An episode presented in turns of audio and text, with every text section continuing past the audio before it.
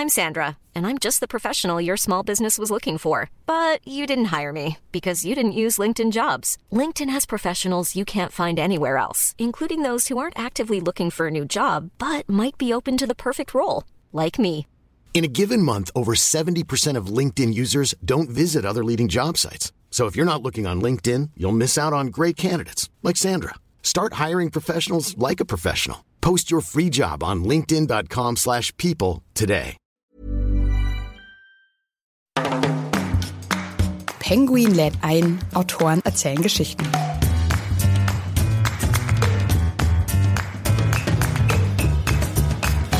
Die dunkelgrünen, saftigen, fetten Wiesen, wo vielleicht nur noch das Gelb des Löwenzahns raussticht, das sind alles artenarme Wiesen, die sind viel gedüngt, wenn häufig gemäht. Da lebt nicht mehr so viel drin. Es ist schon so. Man muss da nach den Wiesen suchen mit den vielen verschiedenen Farben, mit den vielen verschiedenen Grüntönen. Sieht man übrigens auch zu allen Jahreszeiten. Selbst wenn gemäht ist, fällt auf, dass die artenreichen Wiesen irgendwie filigraner sind, magerer sind, vielfältiger sind. Da mischen sich hell und dunkelgrün und ocker und brauntöne mit rein. Und wenn, die Vegetation dann wächst, dann kommen die ganzen verschiedenen Blütenfarben daher. Und da gibt's dann so viel zu entdecken. Da sind dann diese Hunderte von verschiedenen Insektenarten, die teilweise abenteuerliche Formen und Farben und eben Lebensgeschichten haben. Hallo und herzlich willkommen bei Penguin lädt ein, Autoren erzählen Geschichten. Ich bin Andrea Lindner. In jeder Folge lernen wir gemeinsam spannende Autorinnen und Autoren und natürlich ihre Bücher kennen. Schön, dass ihr wieder mit dabei seid.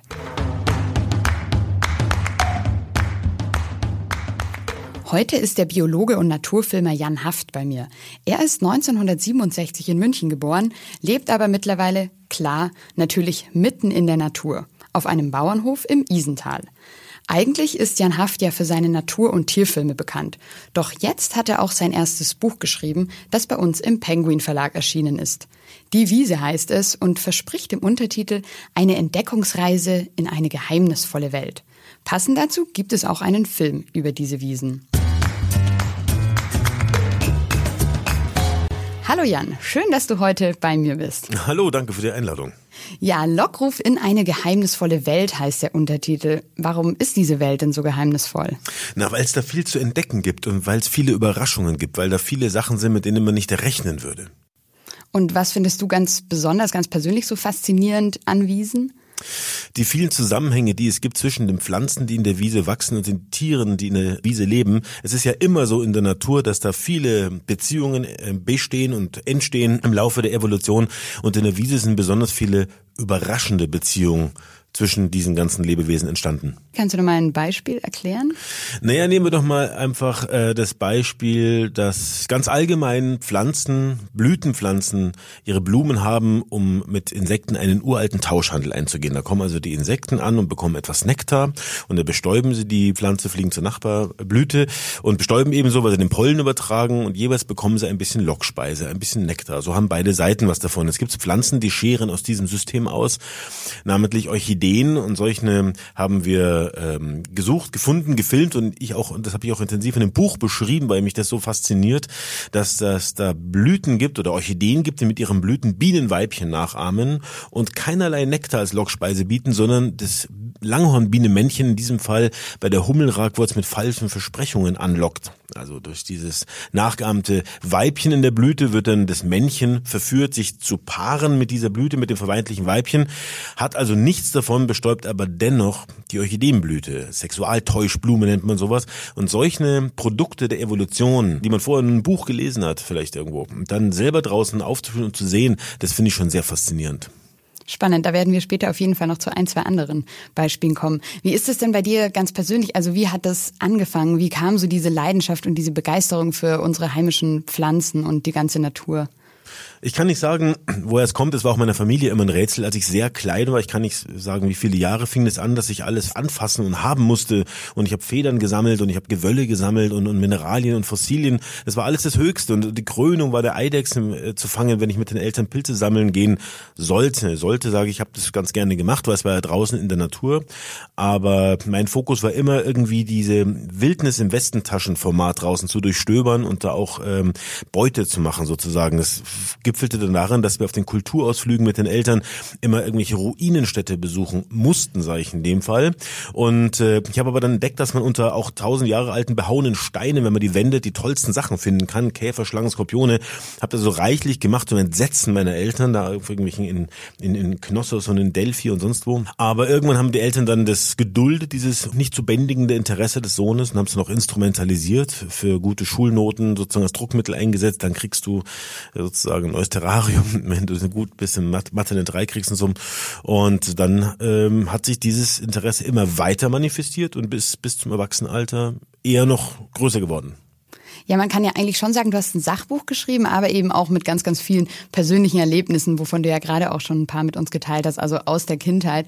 Also bei mir war es irgendwie auch so, dass ich während dem Lesen irgendwie ganz viele Sachen entdeckt habe und dann klar fallen mir auch wieder Sachen ein, wie wir irgendwie Grashüpfer gefangen haben oder Frösche und natürlich einen Blumenstrauß für die Mama gemacht haben und uns irgendwie versteckt haben in der Wiese. Also irgendwie die Wiese ist für mich schon irgendwie so ein wichtiger Teil auch der Kindheit gewesen und ich habe mich gefragt, ob man ja vielleicht jetzt durch dieses Lesen als Erwachsener auch dieses Staunen, was man vielleicht als Kind in dieser Wiese zurückgelassen hat, auch wiederentdecken kann. Vielleicht auch durch dein Buch so. Wer mag, kann das vielleicht wiederentdecken. Ich meine, meine Kindheit war genauso, wie du es gerade beschrieben hast. Ähm, viel draußen sein und auch viel in Wiesen sein. Das Mietshaus, in dem ich aufgewachsen bin, stand auf dem Grund eines Landwirts und war umgeben von Wiesen. Wenn ich aber heute dort in diesem Örtchen im Osten Münchens vorbeifahre, dann äh, sehe ich eigentlich hauptsächlich Maisfelder. Also hat sich sehr stark geändert, die Natur. Und ich meine, die Jugendlichen selbst von heute, die Kinder von heute, die verbringen ihre Nachmittage ja anders. Es wird ja weithin beklagt, dass sie alle am Handy hängen. Und so, die tun es natürlich auch. Meine Kinder tun es auch. Zum Glück nicht nur, aber viel zu viel. Und wir hatten kein Handy und wir hatten äh, keinen Computer. Und der Fernseher war auch mit ein paar Programmen jetzt irgendwie nicht so die Riesenzerstreuung. Natürlich äh, lockte der auch. Fakt ist, wir waren sehr viel draußen, eben auch im Wiesen und haben sich ganz viele Eindrücke in den Kopf eingebrannt. Und das kennen natürlich viele andere Leute auch aus ihrer Kindheit. Und äh, wenn man sich dann so intensiv mit so einem Lebensraum beschäftigt, dann kommt auch viel aus der Kindheit wieder hoch. Ja, also ich habe jetzt nach dem Lesen äh, deines Buches auf jeden Fall Lust, wieder mal eine richtig schöne Wiese zu besuchen. Gibt es denn da jetzt zum Beispiel, wir sind ja hier in München, kannst du da irgendeine schöne, echte Wiese empfehlen? Weil in deinem Buch lernt man ja auch, dass eigentlich das, was man so als Laie, als Wiese anerkennt oder denkt, es ist eine Wiese, ja gar nicht mehr so richtige Wiesen sind. Die Übergänge sind natürlich fließend, aber es ist schon so, wenn ich dann beim, wenn man beim Radlfahren rechts und links schaute, beim Autofahren, die dunkelgrünen, saftigen, fetten Wiesen, wo vielleicht nur noch das Gelb des Löwenzahns raussticht, das sind alles artenarme Wiesen, die sind viel gedüngt, wenn häufig gemäht, da lebt nicht mehr so viel drin. Es ist schon so. Man muss dann nach den Wiesen suchen mit den vielen verschiedenen Farben, mit den vielen verschiedenen Grüntönen. Sieht man übrigens auch zu allen Jahreszeiten. Selbst wenn gemäht ist, fällt auf, dass die artenreichen Wiesen irgendwie filigraner sind, magerer sind, vielfältiger sind. Da mischen sich hell und dunkelgrün und ocker und brauntöne mit rein. Und wenn die Vegetation dann wächst, dann kommen die ganzen verschiedenen Blütenfarben daher. Und da gibt's dann so viel zu entdecken. Da sind dann diese hunderte von verschiedenen Insektenarten, die teilweise abenteuerliche Formen und Farben und eben Lebensgeschichten haben. Und wenn bei der Frage, wo man hier sowas finden kann, es gibt tolle Wiesengebiete rings um München. Eins war München, das hier auf der Schotterebene liegt, also auf einem dicken, dicken, auf einem dicken Paket aus eiszeitlichen Schotter, das aus den Alpen heruntertransportiert wurde. Alles also eben. Da gab es früher sehr viele Heiden im Prinzip große Wiesengebiete, magerer, kiesiger Boden. Da hat man früher Vieh, also vor allem Schafe drüber getrieben zum Weiden, konnte nicht so viel anderes damit anfangen.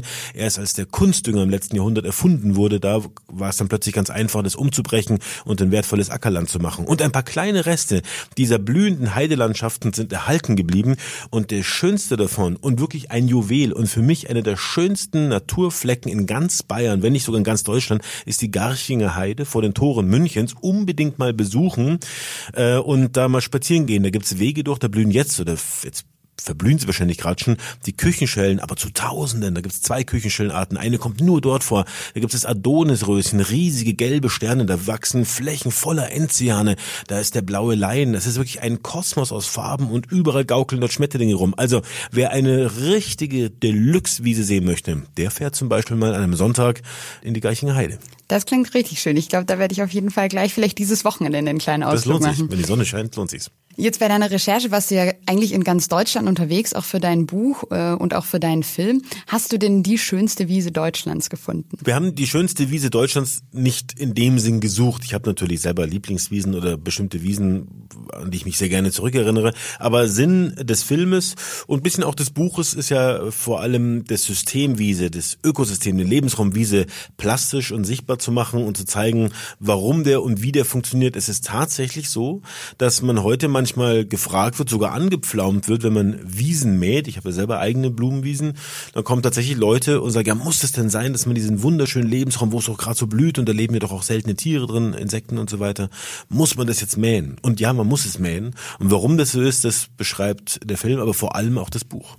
Kannst du das vielleicht ganz kurz erklären, warum das Mähen so wichtig ist? Na, die Wiese, das ist eine Gesellschaft von Pflanzen und von diesen Pflanzen hängen alle Tiere ab, die dort leben. Eine Gesellschaft von Pflanzen, können in einer Wiese hundert und mehr verschiedene Arten sein, die es vertragen, aber auch brauchen, dass sie immer wieder abgeschnitten werden. Warum ist das so? Wenn man nicht mäht, wachsen ganz einzelne Kräuter und Gräser in der Wiese sehr hoch und verdrängen alle anderen. Und dann im Herbst sterben sie ab, weil es alles Hemikryptophyten, also Pflanzen sind, die aus dem Boden wieder rauswachsen in der nächsten Vegetationsperiode. Und dann fallen die um, diese abgestorbenen Pflanzenteile, liegen dann wie ein schwerer Deckel auf der Wiese, lassen das Licht nicht mehr durch, es wird unten feucht. Und dann da geht es sehr, sehr schnell und dann verschwinden die ganzen bunten Blumen und mit ihnen die ganzen Insekten aus der Wiese. Also eine Wiese, die nicht mehr bewirtschaftet wird, wo man vielleicht aus gutem Glauben einen Zaun drum zieht und sagt, die schützen wir jetzt, da machen wir gar nichts mehr, die ist innerhalb von wenigen Jahren ruiniert. Okay, also zweimal im Jahr mähen, aber nicht zu oft, weil das ist ja dann auch wieder nicht gut, ne? Das ist das Gleiche. Nicht mähen, die Dosis macht hier das Positive. Nicht mähen ist eine Katastrophe, zu oft mähen ist eine Katastrophe und das richtige Maß ja, bewirkt dann das Schöne. Es ist ja jetzt heute gar nicht mehr so leicht, noch eine echte bunte Blumenwiese zu finden. Nur noch zwei Prozent sind ja übrig. Vor allem die Überdüngung und auch die massive landwirtschaftliche Nutzung schadet ja den Wiesen. Was läuft hier eigentlich falsch? Naja, also wir haben immer noch relativ viel Wiesen. Fünf Millionen Hektar Deutschland sind mit von Wiese bedeckt. Das ist etwa ein Sechstel von Deutschland. Gut, die Hälfte kann man sagen, ziemlich genau die Hälfte, klein wenig mehr, ist landwirtschaftliche Fläche bei uns und eben ein Drittel davon, macht ein Sechstel der Gesamtlandesfläche, ist Grünland. Wiese eigentlich. Aber diese Wiesen sind eben, wie du eben sagtest, auf nur noch zu zwei Prozent das, was sie mal waren, nämlich Blumen, Blüten und Insektenreich. Und der Rest ist, ja, ist eine industrielle Produktionsfläche geworden. Die Landwirte haben irgendwann begonnen in den letzten Jahrzehnten oder fast jeder hat dann damit begonnen, seine Wiesen zu düngen, mit Gülle zu düngen, vor allem die Güllewirtschaft, die Spaltenböden haben mit den Stellen Einzug gehalten, die Gülle wurde aufgefangen und dann auf die Wiesen gefahren als sehr potenter, als sehr guter, wirksamer organischer Dünger. Und in der Folge kann man und in der Folge muss man die Wiese viel öfters mähen. Zum Teil fünfmal, manchmal sogar sechsmal. Und mit diesem Rhythmus aus Düngen und Mähen kommen all diese empfindlichen Kräuter und Gräser und Tiere und schon gar die bodenbrütenden Wiesenvögel nicht mit. Deswegen verschwindet die Vielfalt so schnell, wenn eine Wiese wirtschaftlich aufgewertet wird. Aber um dieses Düngen und häufiger Mähen kommt kaum ein Landwirt umhin. Ja, das mit dem Düngen, das muss ich jetzt auch gleich nochmal nachgucken, kurz in deinem Kapitel, dass ich da keine ähm, falsche Zahl sage. Ähm, da erklärst du, dass eben 200 Millionen Kubikmeter eben von diesem Dünger aufgebracht werden. Gülle, mhm. und das ist, wenn man das umrechnet auf die Personen, zehn Badewannen Gülle pro Einwohner. Und wenn man sich das mal vorstellt, das ist ja wirklich also massiv, was da eben ja verteilt wird auf unseren Wiesen. Naja, es ist schon so, in dem Landkreis, in dem ich wohne, gibt es etwa gleich viele Rinder wie Menschen. Ne? Und äh, es wurden in den letzten 20 Jahren ähm, wurde jeder gezwungen, sag ich mal, sinnvollerweise eigentlich, sich eine Kläranlage anzuschaffen, wenn er nicht ans Kanalisationsnetz angeschlossen war. Also man versucht, alle menschlichen Abwässer unbedingt aufzufangen bzw. zu klären, damit die nicht, wie es bis dahin üblich und erlaubt war, über Vorfluter in die Gewässer gelangen konnten. Und äh, die Exkremente von gleich viel Rindern werden aber alle rausgefahren auf Feld und Flur. Also jetzt soll natürlich eine Hoftorbilanz bestehen in der Landwirtschaft, dass man also nicht mehr rausfährt, als man wieder reinholt mit der Ernte. Und das wird auch sicher von allen oder fast allen Landwirten gut eingehalten, das ist schon klar. Und das ist auch jetzt nicht das Thema von diesem Buch, aber das Problem ist, dass der Kollateralschaden bei der Natur so groß ist. Denn wenn das Nährstoffniveau auf der Wiese eben angehoben wird, was dem Landwirt vielleicht überhaupt das Überleben noch ermöglicht, denn wir hatten ja, als ich ein Kind war, noch eine Million Bauernhöfe in Deutschland und heute sind es noch 250.000, drei Viertel sind weg. Jedes Jahr verschwinden ein bis zwei Prozent unserer Bauernhöfe aus der, von der Landkarte. Das sind alles die kleinen Betriebe, weil sich das Wirtschaft nicht mehr rechnet. Also kann man schon verstehen, dass jeder Landwirt, dass jeder Landwirt äh, eben düngt und guckt, dass er was rausholt, auch aus dem Grünland. Also da, da darf man den Vorwurf nicht machen. Aber der Kollateralschaden ist, dass beim Anheben des Nährstoffniveaus auf breiter Fläche eben auch auf großer Strecke die wiesenbewohnenden Tiere zu seltenen und bedrohten Arten werden. Kann man denn die ähm, Verbraucher in einer gewissen Weise zur Verantwortung ziehen, die ja vielleicht auch in gewisser Weise eben dran schuld sind, kann man sagen, durch vielleicht, weil man billiges Fleisch und so weiter haben möchte? Na, der Verbraucher hätte die ultimative Macht, aber die Geschichte lehrt uns, dass der Verbraucher sich nicht formieren kann und sie nicht nutzen kann. Natürlich, wenn wir alle, äh, sagen wir mal, teure Milch aus Mutterkuhhaltung oder aus Weidehaltung, sag ich jetzt mal, kaufen würden und entsprechende Fleischprodukte und viel weniger Fleischprodukte und so weiter. Wir könnten natürlich den, den, den Markt, die Wirtschaft und auch die Landwirtschaft sehr stark steuern. Aber so sind wir nicht gestrickt. Es gibt viele Einzelne, die das machen. Meine Familie kauft praktisch ausschließlich im Bioladen ein und versucht auch bei der Auswahl der Produkte möglichst regional zu bleiben. Das machen ja viele Leute. Aber es ist immer noch nicht die Masse. Es ist immer noch das billige Fleisch und die billige Milch und Hähnchen für vier Euro Kilo und so weiter im Supermarkt, die gehen immer noch massenweise über den Tresen.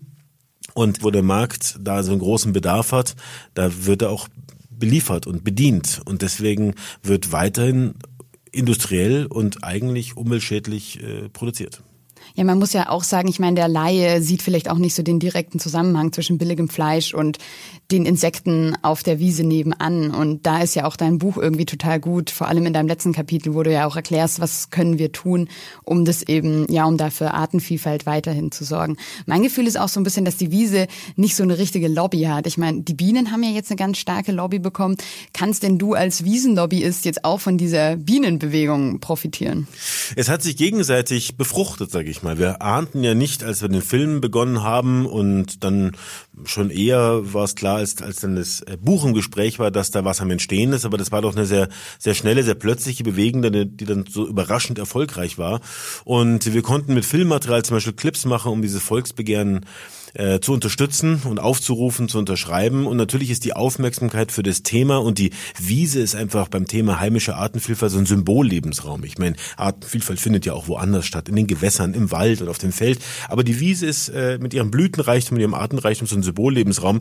Und der, die Aufmerksamkeit für die Wiese profitiert natürlich auch von diesem politischen Rummel, der entstanden ist rund um das Volksbegehren. Was würdest du dir denn als, ja, ich sag mal, Wiesenlobbyist denn noch speziell wünschen von den Politikern?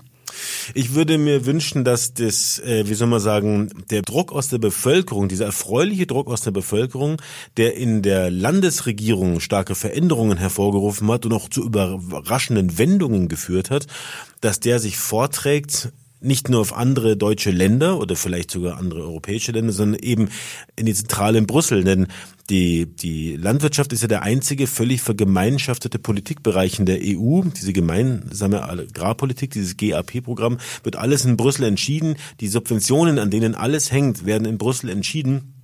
Und dieses Zwei-Säulen-Modell, nachdem die Gelder an die Landwirte verteilt werden, gehört dringend reformiert, wenn nicht sogar revolutioniert. Denn die Hauptkrux ist doch, dass heute ein Landwirt nach der Menge der Hektar, die er bestellt, Subventionen anmelden oder bekommen kann, äh, so knapp 300 Euro pro Hektar. Und es wäre natürlich viel besser, wenn es nicht einfach nur nach Fläche ginge, sondern auch nach gesellschaftlicher Leistung. Sprich, wenn wir mehr Blumenwiesen haben wollen, bräuchten wir ja mehr Bauern, die auch wieder weniger düngen und weniger mähen. Bedeutet aber, dass die Bauern weniger Einkommen haben oder weniger herstellen, was natürlich für viele Bauern eine Katastrophe wäre. Und ich persönlich finde, wenn wir als Gesellschaft eine blühende Landschaft haben wollen, dann soll uns das auch etwas kosten. Das heißt, wir müssten die Subventionen etwas umverteilen, nicht mehr mit der Gießkanne jeder, der Hektar hat, kriegt, sondern wer ertragsärmere Blumenwiesen anlegt, müsste ganz einfach mehr kriegen und dann wird es auch attraktiv. Das würde marktwirtschaftlich sicherlich sehr schnell greifen. Aber kommen wir vielleicht mal von der großen Politik zu den einzelnen kleinen Bürgern. Was kann denn vielleicht jeder Einzelne tun, um eben die Artenvielfalt und die Wiesen zu schützen? Also gibt es, würde ich sagen, zwei Bereiche, was man tun kann. Das eine ist natürlich das Engagement, dass man sich informiert, dass man hinguckt, dass man eine Meinung hat und die auch artikuliert und vielleicht auch eben bei der Wahl sein Kreuzchen hier oder dort macht, wo man was bewirken kann. Und das andere ist natürlich ähm, aktive Mitarbeit. Ähm, man kann, wenn man keinen Garten und keinen Balkon und nichts hat, kann man zum Naturschutzverein gehen. Alle Naturschutzvereine suchen händeringend Leute, die Lust haben, mal eine Streuwiese zu entbuschen oder eben auch Wiesenpflege zu machen, tatsächlich. Und wer natürlich einen Balkon hat, kann sich immerhin auf dem Balkonkasten mit einheimischen Wildblumensamen eine Mini-Wiese anlegen. Und wenn sie bloß ein Viertel Quadratmeter groß ist, auch da kommen unter Umständen Wildbienen und Schmetterlinge zum Trinken, kann Spaß machen, sowas mit Kindern anzugucken, also kann ihm selber auch Freude machen. Wer einen Garten hat, kann natürlich schon hier und da eine wilde Ecke zulassen, wenn der Garten groß genug sind. Und ich habe allergrößtes Verständnis, wer Kinder hat, die müssen Fußball spielen können, dann gehört ein Trampolin hin und ein Grill. Aber ich denke, viele Gärten haben doch die Möglichkeit, dass man eben mehr Natur zulässt und vielleicht sogar einen Teil des äh, ehemals häufig gemähten Rasens in eine Wiese umfunktioniert, die man eben seltener mäht. Und natürlich kann man schon von jedem Großgrundbesitzer erwarten, dass er vielleicht einen oder anderen Hektar der Natur zur Verfügung stellt. Ja, Wiese ist ja auch nicht gleich Wiese. Du beschreibst ja auch, ähm, es gibt drei Dutzend verschiedene Wiesentypen, wo ja eigentlich jede Wiese ihre eigene Flora und Fauna hat. Vielleicht kannst du mal ganz kurz so die wichtigsten Unterschiede erklären von verschiedenen Wiesentypen. Also ganz wichtig ist die Bodenchemie einmal. Wenn es kalkhaltig ist, dann habe ich bestimmte Grasarten, die da eben, da kommt da die aufrechte Trespe und andere, die dann vorherrschend werden. In diesen kalkhaltigen Böden wachsen die meisten unserer Orchideenarten, auch diese listige Ragwurzel, die Biene so übertölpelt. Dann gibt es natürlich die kalk kalkarmen Wiesen, äh, auf sauren Böden, da wachsen wieder ganz andere Pflanzen. Dann ist die Feuchtigkeit spielt natürlich eine enorme Rolle. Es gibt Pflanzen, die brauchen nasse Füße und es gibt Pflanzen, die hassen nasse Füße. Und ähm, ja, dann gibt es eben bestimmte Pflanzengesellschaften, nachdem man diese Wiesen einteilt. Die wichtigste, das wichtigste Gras ist der Glatthafer. Da gibt es zum Beispiel Glatthafer-Salbeiwiesen. Das sind eben Wiesen, wo der Glatthafer wächst, aber häufig noch, weil der Boden trocken ist, sich der Salbei mit reinmischt. Das sind so typische Vegetationsformen, die man sozusagen ähm, äh, ja regelrecht äh, aufnehmen kann. Aber letztlich hat doch jede Wiese ihr eigenes Gesicht, wenn sie nicht von Menschen angelegt worden ist, sondern wenn sie über Jahrhunderte entstanden ist, dann ist doch immer ein bisschen der Zufall mit im Spiel, welche Pflanzensamen kommen als erstes an, was breitet sich dann aus. Also am Ende gleicht dann doch keine Wiese der anderen. Was findet man denn alles so an Tieren auf deutschen Wiesen?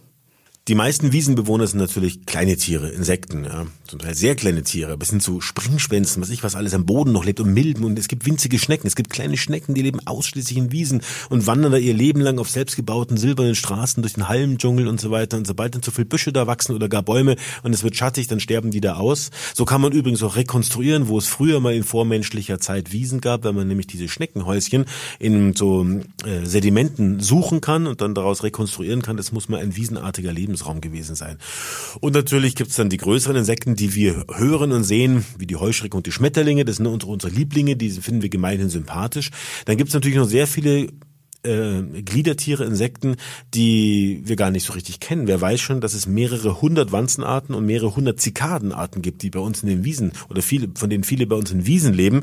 Und das Lustige ist, all diese Wanzen und all diese Zikaden äh, haben ihr eigenes Lied. Auch die haben so Stridulationsorgane auf dem Bauch und an den Beinen und nutzen zum Teil Grashalm, auf denen sie sitzen, als Resonanzkörper, um sich zu unterhalten, um nach den Weibchen zu rufen und äh, oder auch zu drohen. Und da gibt es einen Forscher, das beschreibe ich auch in dem Buch, in Ljubljana, der hat sein Leben lang die Stimmen dieser Zikaden und Wanzen erforscht und der hat uns auch mal ein paar Wanzentöne geschickt und es ist ganz erstaunlich, dass, äh, wie das klingt. Ja, hast du denn unter all diesen Jahrtausenden Tieren und Pflanzen so eine Lieblingspflanze und ein Lieblingstier? Also die Orchideen finde ich schon irgendwie die coolsten Pflanzen in der Wiese, weil sie eben so komplexe Blüten haben und allesamt selten sind. Und wenn man eine Orchidee findet, dann weiß man automatisch, man ist in einer ganz wertvollen Wiese. Aber vielleicht ist meine Lieblingspflanze der große Wiesenknopf. Das ist ein ehemals sehr häufiges Kraut, der so in einem Meter Höhe, also weinrote, beerenartige, beerenförmige Blütenstände hat und der in feuchten Wiesen wächst. Und auf diesen, auf diesen Blüten von diesem Wiesenknopf, nur da legt ein Schmetterling, der Wiesenknopf-Ameisenbläuling, seine Eier ab, die dann auch schon wie kleine Golfbälle, da schlüpft ein Räubchen raus, frisst im Inneren des Blütenstandes, springt dann, wenn sie zwei Wochen alt ist, verlässt sie die Blüte, springt auf den Boden, seilt sich erst ab, dann reißt der Faden, springt auf den Boden und möchte sich von seinem eigentlich natürlichen Hauptfeind finden lassen, von der Knotenameise, die auch nur in feuchten Wiesen lebt. Die wird dann überrumpelt, weil das Räubchen einen chemischen Duftstoff freisetzt, der die Ameise glauben lässt, huch, ein eigenes Baby liegt da ungeschützt rum, schnell nach Hause mit diesem kostbaren Baby und dann trägt die Ameise dieses trojanische Pferdchen diese Raupe nach Hause in den Ameisenbau, schleppst rein, deponierst in der Larvenkammer. Und dann, da unten in der Larvenkammer, zeigt das kleine Räubchen sein wahres Gesicht, eine richtig hässliche Fratze, könnte man sagen. Und was die da macht, das beschreibe ich im Buch. Das klingt ja schon nach einem richtigen Drama, kann man bestimmt auch sehr gut verfilmen dann. Ja, die Natur erscheint für uns oft so auch so lieb und schön und blühend, aber es äh, tatsächlich spielen sich in Haufen ganz krasse Dramen da draußen ab. Was würdest du denn sagen, ist so für dich das Wichtigste, was ein Leser oder eine Leserin lernen und mitnehmen soll in deinem Buch? Ich möchte es nicht pathetisch ausdrücken, aber so ein bisschen Ehrfurcht vor dem Leben da draußen und auch ein bisschen das Bewusstsein, dass es einfach nicht nur ein Verschwinden von ein bisschen Farben ist und ein bisschen weniger Honigbienen, ein bisschen weniger Kirschbäume bestäuben, wenn man so, so nüchtern sieht, was der negative Effekt ist, wenn die Wiesen verschwinden. Da hängt, finde ich, noch mehr dran, noch mehr nach diesen rationalen Gründen. Wir brauchen die, die Bestäubungsleistung unserer Insekten ist so und so viel Milliarden wert und was man alles hört oder vielleicht gibt es noch unentdeckte Medizin in den Blüten der Wiesen und so weiter. Aber ich denke, wenn so Lebensraumtypen verschwinden, die eigentlich immer da waren, auch wenn der Mensch jetzt die Wiesen in dieser Form geschaffen hat, also Jahrhunderte alte Zynosen, wenn die auf einmal von Menschen ausradiert werden, weil sie nicht mehr wirtschaftlich sind, dann hängt da eben noch mehr dran. Und da würde ich mich sehr freuen, wenn ich Leute mitnehmen und einladen kann, diese Vielfalt und dieses Wunder der Natur zu entdecken. Also ich persönlich kann auch nur sagen, ich habe echt viel gelernt ähm, bei dem Buch, mit deinem Buch. Zum Beispiel auch, wie spannend der Löwenzahn ist als Pflanze, den ja eigentlich fast jeder wahrscheinlich kennt. Ähm, du kannst das aber bestimmt ein bisschen besser erklären, ähm, was es über den Löwenzahn zu wissen gibt. Den Löwenzahn habe ich aus zwei Richtungen kennengelernt. Einmal war der natürlich als Kind Futter für Hasen und Mäuse und so weiter und Schildkröten und zum anderen war das auch meine so eine Hasspflanze, weil ich bin schon immer Naturschutzverein und da war schon immer klar, oh je, auf der und der Fläche so viel Löwenzahn, diese Wiese wurde gedüngt, nicht mehr artenreich und so weiter. Weil der Löwenzahn ist einer der wenigsten Blühkräuter, der das verträgt, wenn ganz viel Nährstoff gegeben wird und wenn häufig gemäht wird. Und dann habe ich erst bei der Recherche zu dem Buch entdeckt, dass der Löwenzahn die reinste Wunderpflanze ist, dass der so kann und so toll ist. Nicht nur für unsere Gesundheit zuträglich und, und, und, und, und, und, und dass er gesund, dass er ein gut, ein leckeres äh, Gemüse ist und eben gesundheitsfördernd ist, sondern was auch für Tricks auf Lager hat. Die meisten Löwenzahne können sich selbst bestäuben, brauchen also keine Insekten als Bestäuber. Dann fragt man sich, warum blüht er dann so üppig? Und es scheint so zu sein, in dem Sinne als Wissenschaftler auf der Spur, das habe ich mir nicht ausgedacht, dass der Löwenzahn so üppig blüht, um die ganzen Insekten, die da rumfliegen, zufriedenzustellen und die zu versorgen mit Nektar und mit Pollen, damit die alle happy sind und nach Hause fliegen und dann Mehr macht er seine Samen aber sowieso ohne Bestäubung. Und der Zweck, dass er alle Insekten zufriedenstellt, ist, dass sie möglichst nicht seine Konkurrenten bestäuben, nämlich irgendwelche anderen Wiesenkräuter, die dann das Nachziehen haben, keine Samen bilden, sich schwächer ausbreiten als er und er kann dann irgendwie die ganze Wiese besiedeln. Und das ist ein Mitgrund, warum man manchmal über Land fährt und da tatsächlich Wiesen sieht, ja, wo eigentlich nur noch Löwenzahn wächst. Ja, also wirklich eine ganz, ganz spannende Pflanze. Und mir ist bei dem Buch eben auch bewusst geworden, wie wenig eigentlich wirklich ich selber weiß, so was ja eigentlich direkt vor der Haustüre stattfindet. Also wirklich eine Reise in eine neue Welt quasi. Also vielen Dank an dieser Stelle dafür. Wir haben es ja jetzt schon ein paar Mal angesprochen. Bisher warst du ja hauptsächlich als Filmemacher unterwegs. Jetzt hast du dein erstes Buch geschrieben. Wie war das denn für dich? Es äh, fing an, wie immer, denn für den Film recherchiert man natürlich auch viel, die Fakten, die man zu bebildern trachtet. Und natürlich gibt es ja immer einen Filmtext und die schreibt bei uns immer ich. Wir haben jetzt 70 Filme gemacht, so 45 Minuten und darunter drei Kinofilme. Und die Texte habe ich immer geschrieben, aber jetzt kommt der große Unterschied und dann gab es eine Gabelung. Beim Film ist es doch immer so, dass man aus all den Infos, die man hat und all den Textversatzstücken, die man so sammelt, dass man dann am Schluss bei dem Fernsehfilm 13, 14 Seiten Text hat, bei dem Kinofilm bei ein bisschen weniger Text ist 19, 20 Seiten vielleicht und dann kommt's. Man muss also auf 20 Seiten in so einem langen Film alles reinpacken, was rein soll, was rein muss, was nötig ist, um den Film zu verstehen. Da sind natürlich auch dann Floskeln drin, die den Film begleiten und es bleibt, oder die die Handlung der Tiere im Film begleiten und es bleibt gar nicht so viel Platz, um da, wie soll man sagen, die, die Infos unterzubringen, für die man doch so brennt und die man doch unterbringen möchte. Und da war das wie eine Offenbarung, dass man im Buch auf einmal das Gleiche machte, aber dann konnte man noch einen Nebensatz dazu schreiben und noch einen erklärenden Satz und noch einen einführenden Satz davor und im nächsten Kapitel das Thema nochmal anders aufgreifen, weil der Leser ja nicht 90 Minuten da sitzt, das Buch durchhechelt, wie in dem Film, nicht hechelt, aber äh, sich zu Gemüte führt, sondern der Leser vielleicht sagt, ja, ich lese morgen weiter oder nachher oder liest zwei oder drei Stunden, je nachdem. Und das empfand ich beim Schreiben des Buches als großes Glück. Also du bist ein richtiger Fan geworden vom Autorensein sozusagen. Es hat mir auf jeden Fall sehr viel Spaß gemacht und ich bin auch ähm, sehr happy, dass ich da eben so viel in dieses Büchlein reinpacken konnte. Ja, ich habe ähm, gelesen, dass es auch einer deiner Talente ist oder dir auch nachgesagt wird, dass du in Filmen es sehr gut schaffst, so eben nicht nur auf das Große, auf das Mächtige zu gucken, sondern eben auf die ganz kleinen Dinge, die man eben so findet in der Natur und da auch ganz nah rangehst. Wie ist dir das denn im Film ähm, gelungen und wie ist dir das im Buch gelungen? Also das ist bei mir so, dass seit der Kindheit so und auch bei meinen Mitstreitern, die mit mir an dem Film äh, arbeiten, dass man sich mit der Natur vor der Haustür beschäftigt und dann automatisch sich mit dem Kleinen zufrieden geben musste und auch das kleine Lieben und Schätzen gelernt hat. Weil ich meine, wir haben nun mal keine Löwen hier, ja, aber dennoch ist die heimische Natur, finde ich, genauso spannend wie die ferne exotische. Und da muss man halt dann, wenn die Objekte die Begierde kleiner sind, hat andere Objektive wählen. Und man kann ja, das Schöne ist ja, dass sozusagen die Lupe des Gedächtnisses oder die Lupe des Hinschauens beim Schreiben im übertragenen Sinne, die kann ich ja beliebig, beliebig ausweiten. Ich kann ein Fernrohr draus machen, ein Teleobjektiv draus machen, ich kann ein Miniatur, ein Endoskop draus machen. Das heißt, ich kann ja mit dem geschriebenen Wort noch viel besser und noch viel virtuoser, als ich es mit der Kamera kann, eintauchen, auch in die Wiese, mich zwischen den Halmen bewegen, auf den Wiesenboden begeben oder über die Wiese drüber fliegen, das Ganze von oben betrachten. Das machen wir einmal beim Film technisch technisch natürlich mit äh, entsprechenden Kamerabewegungen und entsprechenden Spezialobjektiven und auf der anderen Seite macht man es natürlich mit der Kraft der Vorstellung, die man dann versucht zu Papier zu bringen. Passend zum Buch ähm, hatten wir ja schon gesagt, gibt es ja eben auch den Film. Wie war das dann? Gab es zuerst die Idee zum Buch oder zum Film oder irgendwie beides gleichzeitig? Wie ist das entstanden? Also die Idee, sich mit der Wiese zu beschäftigen, ist ja nicht neu. Wir haben auch vor zwölf Jahren schon mal einen Wiesenfilm gemacht. Und dann kam jetzt eine Stiftung, die Deutsche Wildtierstiftung, zu uns vor vier Jahren, weil die sich das Thema Rettet die Wiesen auf die Fahnen geschrieben haben. Und äh, dann gab es Gespräche, dann haben wir entschieden, einen langen Film zu machen. Das ist wie gesagt vier Jahre her. Da gab es also das Volksbegehren noch nicht und auch die Idee zu dem Buch noch nicht. Und im Zuge der Recherchen und im Zuge von Gesprächen kam dann die Idee auf, ein umfangreicheres Buch zu machen, weil das Thema eben doch komplex ist, aber auch so spannend ist und auch so viel Überraschendes und so viel Neues bietet. Und dann war erfreulicherweise der Penguin Verlag interessiert und bereit, dieses Buchprojekt umzusetzen. Und jetzt würdest du sagen, Buch und Film ergänzen sich ganz gut oder ist komplett gegensätzlich? Wie passt das jetzt zusammen, so als Gefüge vielleicht? Ja, es passt wirklich zusammen, das sage ich jetzt nicht, weil es beides aus meiner oder unserer äh, Feder oder Handschrift stammt, sondern es ist ja nicht das Buch äh, zum Film, das das gleiche mit paar Hintergrundanf äh, Hintergrundinfos versehen nochmal bringt. Natürlich überschneiden sich irgendwo die Themen, aber in dem Buch steckt ja sehr viel mehr drin und eben die Hintergründe plus die, die ganzen autobiografischen Dinge, die Erlebnisse, die ich in Wiesen hatte, die alle authentisch sind und die vielleicht auch Ansporn sein können. Ich habe also auch Grenzen überschritten im Laufe meiner, ja, meines Erwachsenwerdens oder eben als Kind oder bin an Grenzen rangegangen und es kann vielleicht auch andere Eltern, es kann vielleicht auch Kinder inspirieren sozusagen, wieder ein bisschen mehr Räuber und Gendarm zu sein und ein bisschen weniger ähm, Tetris zu spielen oder sowas. Und es ist schon eine ganz andere Form des Herangehens an das gleiche Thema. Es geht in beiden Fällen um das Schwinden der Wiesen, um die Rettung der Wiesen, um das, was Wiese ausmacht. Aber ich denke, es sind doch ganz verschiedene Herangehensweisen, auch für den, der sich von außen kommend reinzieht, wie man so schön sagt. Also man kann auf jeden Fall sehr gut den Film anschauen und das Buch lesen, also beides zusammen. Das mögen andere beurteilen, aber ich glaube schon.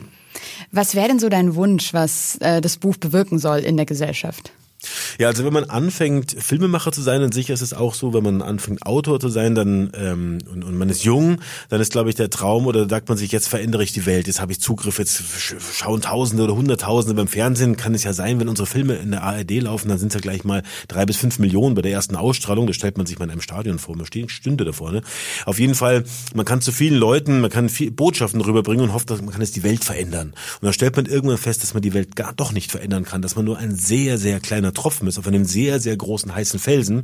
Aber dann kommt manchmal das Richtige zur richtigen Zeit. Und das, irgendwie ist die Zeit jetzt gerade so reif, weil so viele Leute so offen sind und so ein großes Ohr haben für den, für den, für den Rückgang, mit dem Insektensterben hat es angefangen, für Rückgang der Natur. Und ich wünsche mir und ich hoffe mir und ich bin sehr dankbar und glücklich, dass ich vielleicht mit Film und Buch tatsächlich so einen Mitanstoß geben kann, dass noch ein paar Leute mehr ja in die richtige Richtung denken und auch in die richtige Richtung handeln. Und vielleicht ja kann man tatsächlich am Ende sagen, dass wir verschiedene Mitstreiter aus der Gesellschaft da in diesem Jahrzehnt oder in diesem Jahr, wer weiß, was äh, verändert haben. Wenn das Volksbegehren so umgesetzt wird, dann könnte sich was wirklich was verändern in der Landschaft, was wir wahrnehmen.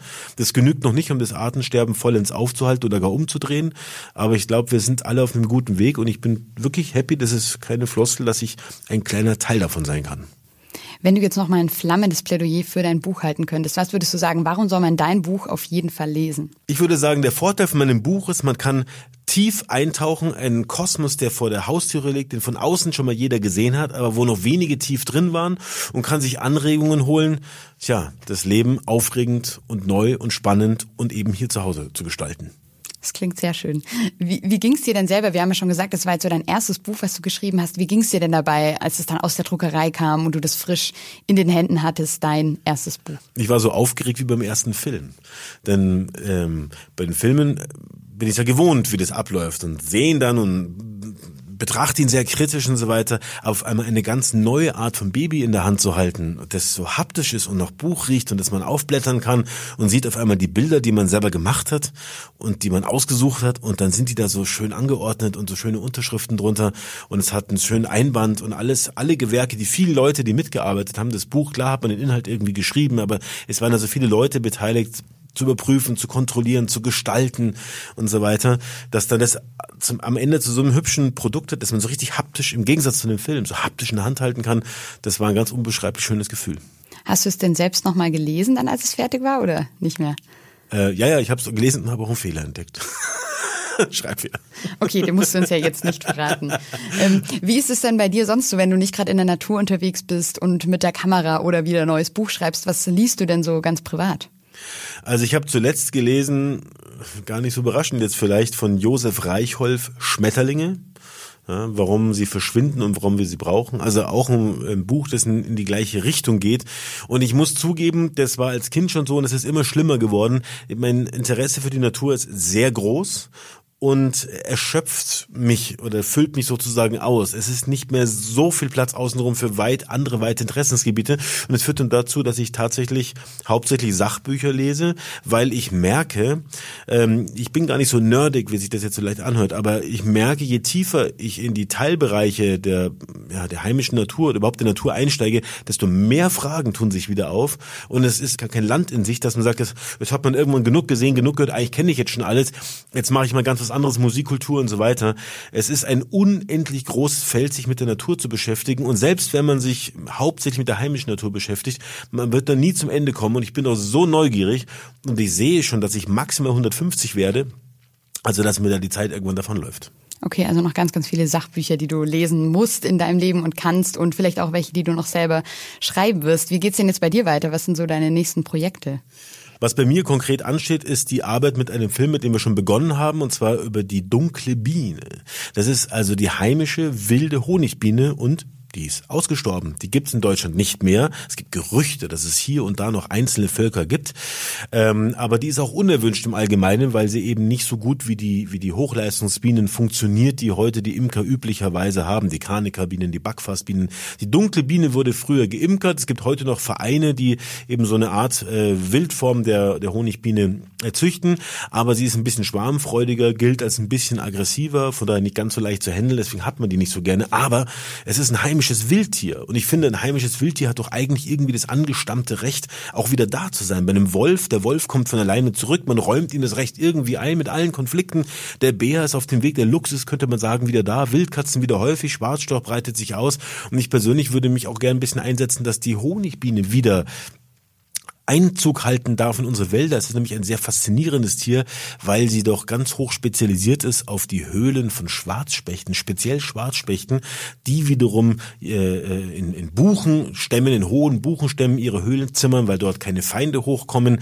Selbst Marder können nicht hochkraxeln. Das wiederum kommt der Biene zu Pass und da hat sie Anpassungen an diesen speziellen Lebensraum Schwarzspechthöhle, die Biene, ähm, die sie selbst zurechtkommen lässt mit so lästigen Sachen wie der Varroa-Milbe. Hat vielleicht jeder schon mal gehört. Die Honigbienen leiden unter so einer Milbe. Die kommt damit ganz gut zurecht. Also ein ganz spannender Organismus und da sind wir gerade äh, dabei, Aufnahmen einzufangen. Dann freue ich mich da auf jeden Fall auf den nächsten Film und vielleicht auch auf dein nächstes Buch. Wir können uns ja dann einfach wieder treffen, wenn es soweit ist. Vielen, vielen Dank, Jan, dass du heute da warst. Ich komme gern wieder. Danke. Ciao. Tschüss. Das war Episode 5 bei Penguin lädt ein, Autoren erzählen Geschichten. Wir haben von Jan Haft erfahren, was ihn an Wiesen fasziniert, warum der Löwenzahn so besonders ist und was wir tun können, um diese einzigartigen Lebensräume zu schützen. In der nächsten Folge hat meine Kollegin Ann-Kathrin den Schauspieler und Sprecher Shenya Lacher zu Gast. Er wird uns von seiner Arbeit als Hörbuchsprecher, aber auch von seinem aktuellen Projekt Willkommen in Lake Success erzählen, das gerade als Hörbuch und als Buch bei Penguin erschienen ist. Und wie immer, wenn ihr Lob, Kritik, Anmerkungen oder Fragen habt, dann schreibt uns einfach eine E-Mail an penguin at randomhouse.de. Die Mailadresse findet ihr auch nochmal in den Shownotes. Und jetzt einfach abonnieren und keine Folge mehr verpassen. Egal ob bei iTunes, Spotify, Deezer und überall, wo es Podcasts gibt. Ich sage ciao und bis zum nächsten Mal, eure Andrea.